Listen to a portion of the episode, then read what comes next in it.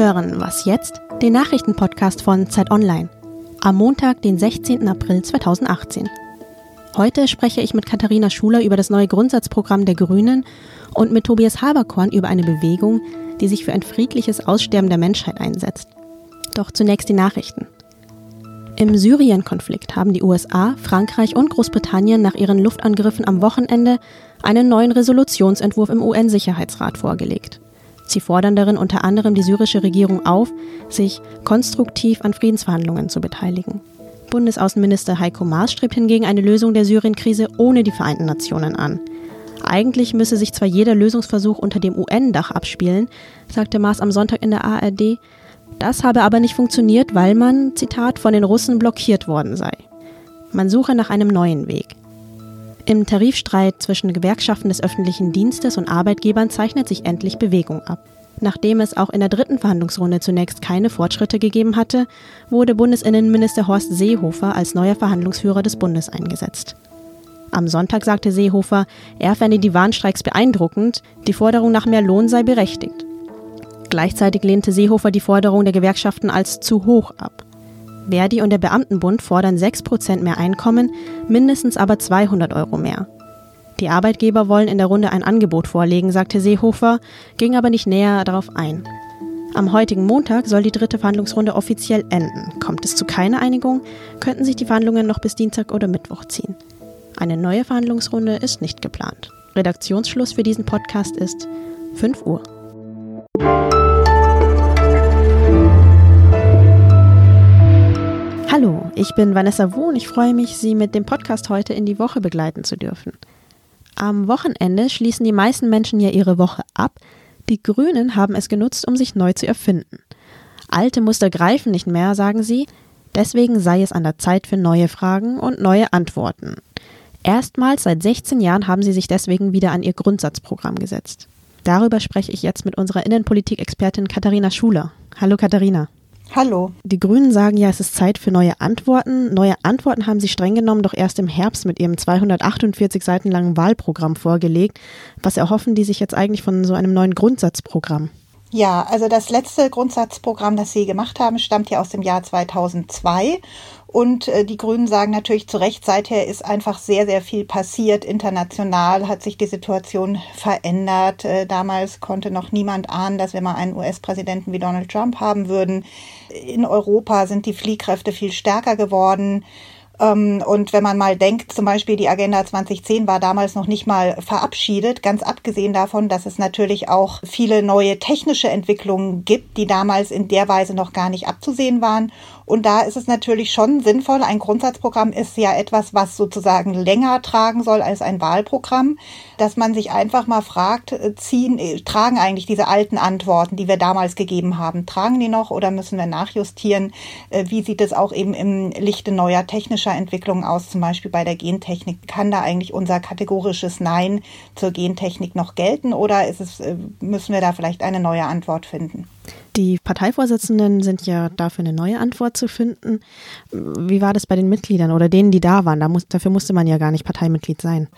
Ähm, also ich, jetzt wurde ja erstmal am Wochenende sehr allgemein über viele verschiedene Fragen gesprochen. Bei der Gentechnik ist es ganz klar, dass sich da schon der Widerstand formiert. Also die Agrarexperten der Grünen haben schon gesagt, sie sehen eigentlich keine Notwendigkeit, die bisherige Position hier zu, zu revidieren. Aber das ist eben etwas, was man jetzt einfach breit diskutieren wird. Und das ist ja nicht die einzige kontroverse Frage. Da gibt es ganz viel anderes. Es gibt Teile der Grünen, die sind für ein Grundeinkommen zum Beispiel. Andere sehen das kritisch und eben auch auf vielen anderen Gebieten Außenpolitik, Sicherheitspolitik und so weiter wird man jetzt nochmal in den nächsten anderthalb Jahren kontrovers diskutieren, um dann eben natürlich auch Positionen festzuzurren. Aber das wird eben noch dauern. Es soll ja erst 2020 dann tatsächlich beschlossen werden, das neue Grundsatzprogramm. Ja, die Grünen, das beschreibst ja auch ein bisschen, versuchen jetzt so den nächsten großen Wurf. Du hast ähm, bei uns kommentiert, die Grünen täten gut daran, es mit dem revolutionären Pathos nicht zu übertreiben. Ähm, wie meinst du das? Man könnte ja auch sagen, Politik lebt ja gerade von Pathos oder auch von Pathos und eine Regierung soll ja auch ein bisschen mehr sein als eine Verwaltung. Ja, auf jeden Fall. Also natürlich ist es richtig, dass in einem Grundsatzprogramm äh, man erstmal die Position definiert, die man selber als Partei ideal fände, unabhängig davon, ob sich die dann auch umsetzen lassen.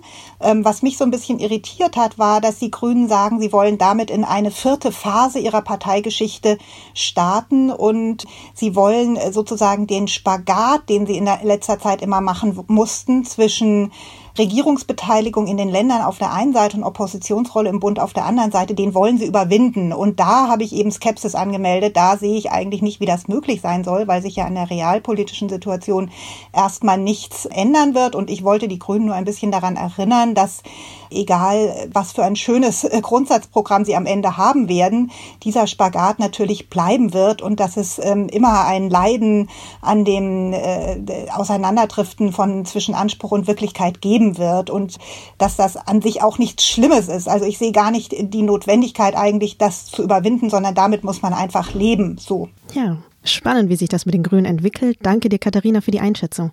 Ja, bitte, gerne.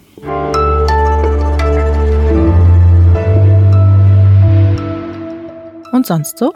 Die Menschenrechtsorganisation Amnesty International verleiht heute Abend den Menschenrechtspreis. Dieses Jahr geht er an das Nadim-Zentrum in Kairo. Seit mehr als 20 Jahren dokumentiert das Zentrum Folter durch ägyptische Sicherheitskräfte und betreibt die landesweit einzige Spezialklinik zur Behandlung von Folteropfern. Das macht das Zentrum aber inzwischen nicht mehr offiziell, denn seit der blutig niedergeschlagenen Revolution 2013 gehen die ägyptischen Behörden massiv gegen oppositionelle Aktivisten und Journalisten vor. 2016 haben sie die Konten der Organisation eingefroren und den beiden Gründerinnen die Ausreise verboten. Im Februar 2017 waren dann Sicherheitskräfte in die Klinikräume eingedrungen und haben sie versiegelt. Ob das rechtmäßig war, ist noch offen. Ein Gerichtsurteil steht noch aus. Der Gerichtstermin wird ständig verschoben. Trotz aller Widerstände aber setzen die Betreiberinnen ihre Arbeit fort und erhalten heute Abend dafür in Berlin den Menschenrechtspreis. Gratulation auch von mir.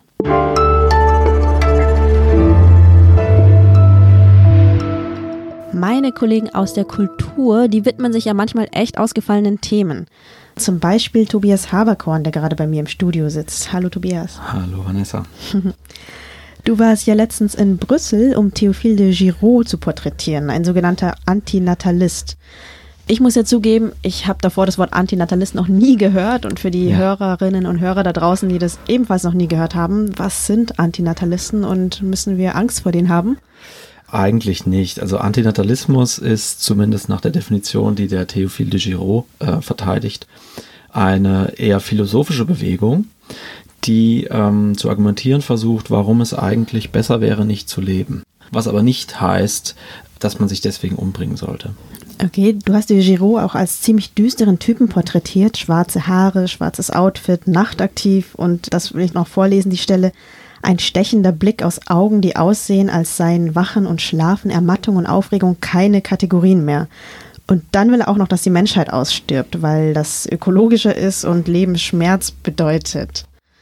Ja, das klingt tatsächlich ein bisschen creepy, aber äh, so ist dieser Theophil eigentlich gar nicht. Eigentlich habe ich den als einen sehr, sehr, sehr fröhlichen, auch selbstironischen Menschen erlebt. Okay. Also das hat natürlich etwas sehr Abgründiges an ihm und ich habe die ganze Zeit auch so ein bisschen mir selber die Frage gestellt, wie ernst muss man diesen Typen eigentlich nehmen? Ja, weil auf den zweiten Blick ja, ja auch relativ ernste Themen verhandelt. Also ja. Feminismus beschreibst du, das Recht auf Abtreibung, und auch generell kann man sich ja die Frage stellen, ob die Weltbevölkerung oder der Wachstum der Weltbevölkerung eher ähm, so toll ist gerade. Ne? Ja, wenn man sein Wirken oder seinen Aktivismus jetzt wirklich auf der politischen Ebene verstehen möchte, dann ist das tatsächlich die Ebene, die man am ernstesten nehmen muss.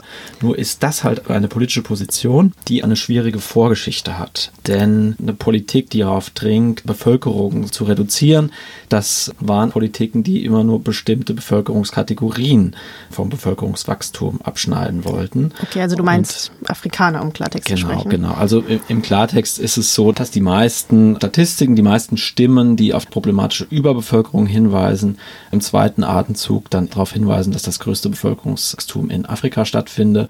Da ist es eben nicht ganz unproblematisch zu sagen, die Afrikaner vermehren sich zu schnell.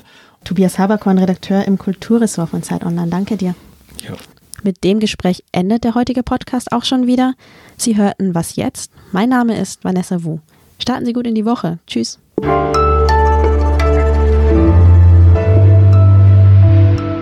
bist du eigentlich auf ihn gekommen? Ich habe den ähm, bei einem Theaterprojekt gesehen. Es gab im Herbst ein sogenanntes Weltparlament und das war der Versuch für all die politischen Kräfte der Welt,